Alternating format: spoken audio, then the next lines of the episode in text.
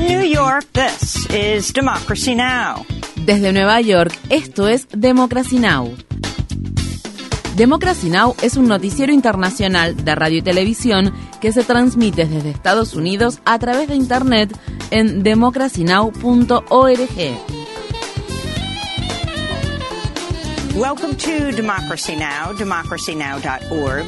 Bienvenidos a Democracy Now! en español democracynow.org barra es. El informativo de Guerra y Paz con Amy Goodman.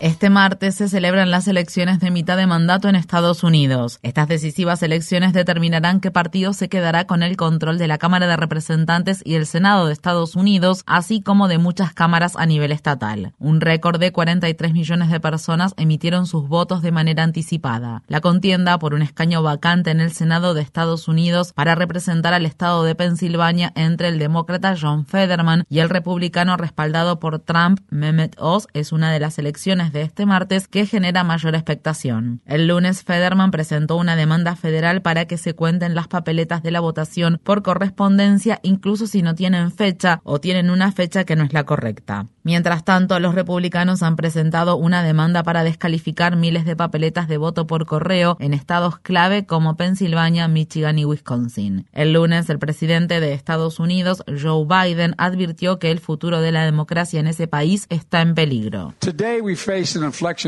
Hoy nos enfrentamos a un punto de inflexión, uno de esos momentos que se dan cada tres o cuatro generaciones. Sabemos en nuestro interior que nuestra democracia está en peligro y sabemos que este es el momento en que su generación debe defenderla, preservarla, elegirla.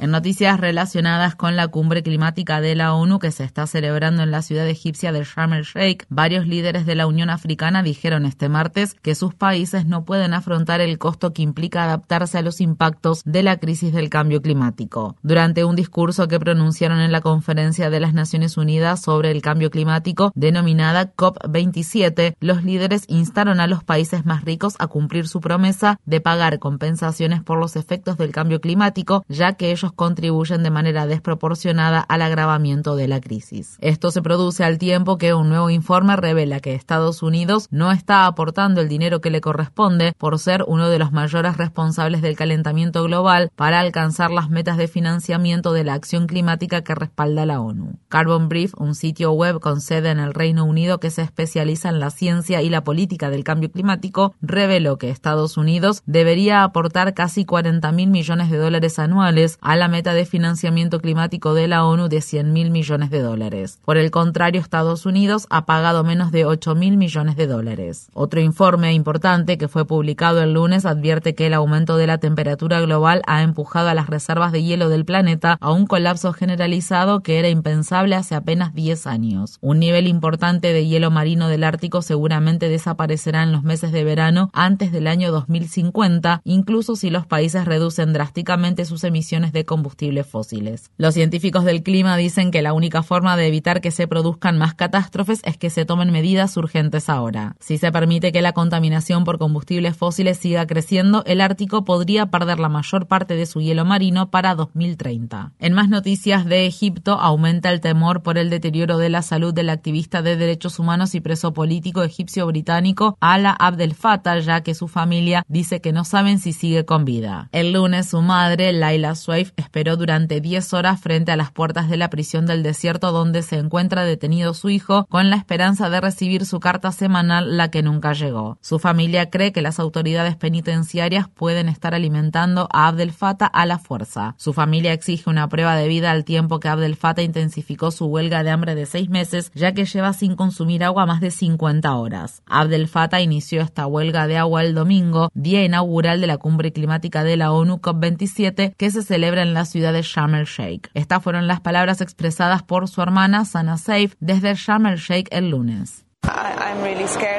Estoy muy asustada. Ya han pasado más de 24 horas desde que dejó de consumir agua. Leí en Internet qué es lo que le pasa al cuerpo, y es que un cuerpo normal no puede soportar un máximo de una semana. El cuerpo de Ala no es normal, es muy frágil, por lo que no sé si estamos hablando de horas o días. Estoy muy, muy asustada.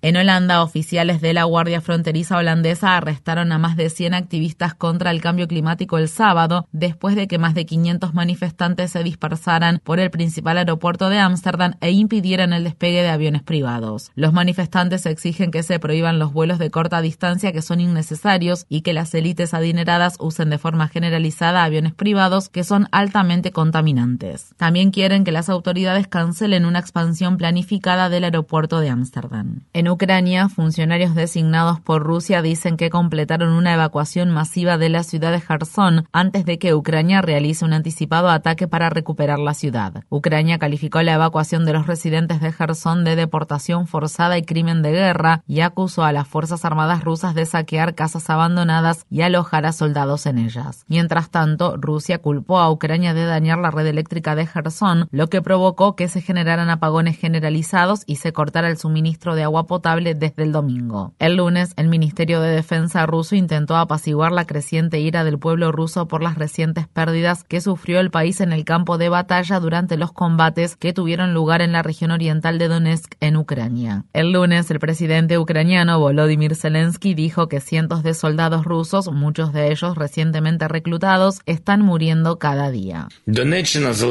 La región de Donetsk sigue siendo el epicentro de la mayor locura de los ocupantes. Mueren cientos de ellos a diario. El suelo que se extiende frente a los soldados ucranianos está lleno de cadáveres de ocupantes.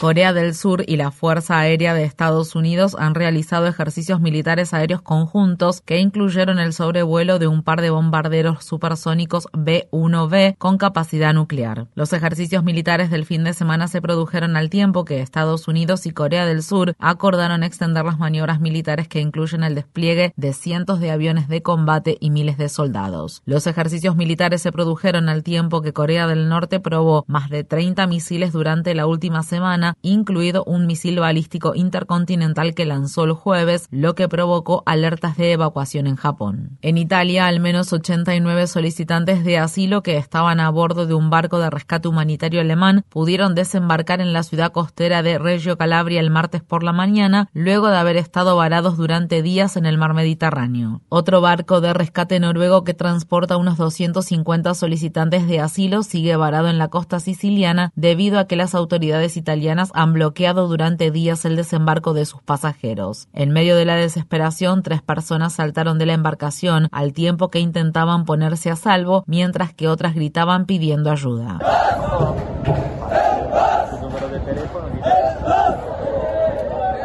En Estados Unidos, la jueza de la Corte Suprema, Amy Coney Barrett, rechazó otra solicitud para rechazar el programa de condonación de préstamos estudiantiles propuesto por el gobierno del presidente Biden. El Departamento de Educación estadounidense ha aprobado la cancelación de hasta 20 mil dólares de deuda a 16 millones de prestatarios, pero no está claro cuándo verán realmente cancelados o reducidos sus préstamos. Esto se debe a que un tribunal de apelaciones ha suspendido temporalmente el programa de Biden a fin de determinar si con concede la medida cautelar solicitada por los republicanos. Un juez federal de Washington, D.C. suspendió temporalmente una sentencia de cuatro meses de prisión y una multa de 6.500 dólares para Steve Bannon, ex jefe de estrategia del gobierno del expresidente Donald Trump, mientras se resuelve su apelación. Bannon fue sentenciado por cargos penales por desacato al Congreso en octubre, luego de que se negara a cumplir con una citación formal que emitió el Comité Selecto de la Cámara de Representantes de Estados Unidos que investiga la insurrección del 6 de enero de 2021 en el Capitolio de Washington, D.C. El juez que suspendió la sentencia de Bannon, el juez federal de distrito Carl Nichols, fue designado al Tribunal Federal en 2019 por el entonces presidente Donald Trump.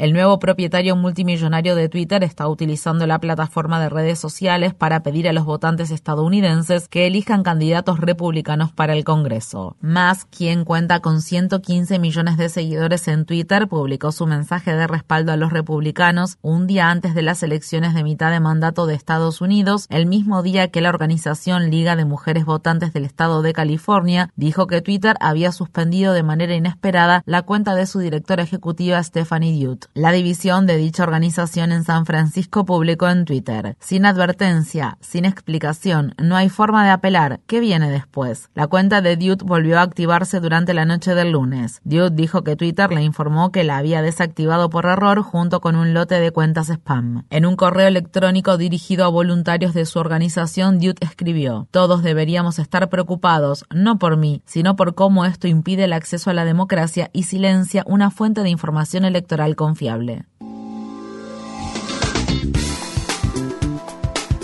Infórmate bien. Visita nuestra página web democracynow.org/es. Síguenos por las redes sociales de Facebook, Twitter, YouTube y SoundCloud por Democracy Now! es.